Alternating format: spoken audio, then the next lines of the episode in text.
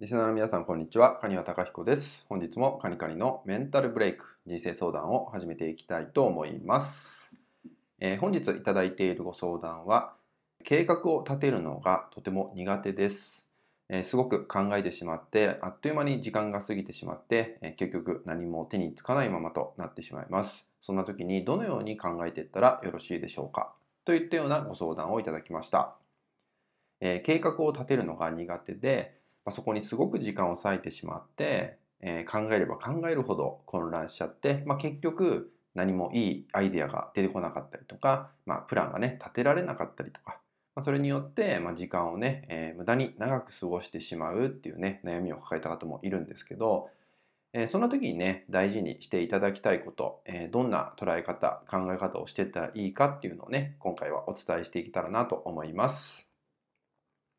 えまず、えーすごく長い時間、まあ、計画を立てる上で、えー考えてしまって、まあ、それでも、えーいいね自分の計画案っていうのが出てこないっていう場合ですと思考優位状態っていうのに、ね、なってるんですよね。もう頭だけで一生懸命考えてしまって、えああでもないこうでもないってね次々と、まあ、特にねネガティブなことも出てしまったりするんですよね。えーうまくいかなかったらどうしようとかね、えーもっと考えなきゃいけない気がするって言ったように、まあ、完璧を求めすぎてしまったりとか、まあ、結局完璧ってなかなか存在しないんでね。だから存在しないものを求めてしまうんで、まあ、結局答えが出ないまま。で時間だけが過ぎてしまうってことも起きてしまうんですよね。なので、まあ、特にそのような思考優位型の人はねどうしていったらいいかってことになるんですけどそれは考える前に何でもいいので感じたことをまず行動してみる。ってことをねやってもらえたらと思います。まずはどんなことでもいいです。例えばですね机の前に、えー座った時に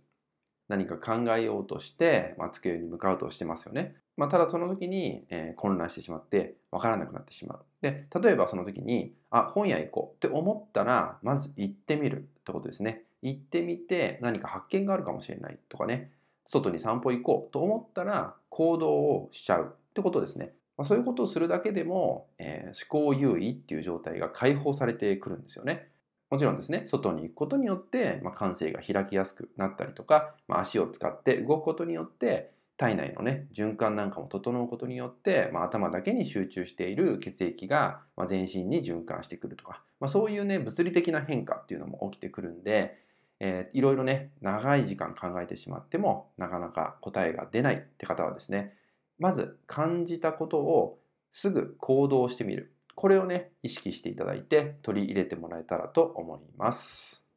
はいそれではですね今回の内容は以上になります。最後までご視聴いただきましてありがとうございました。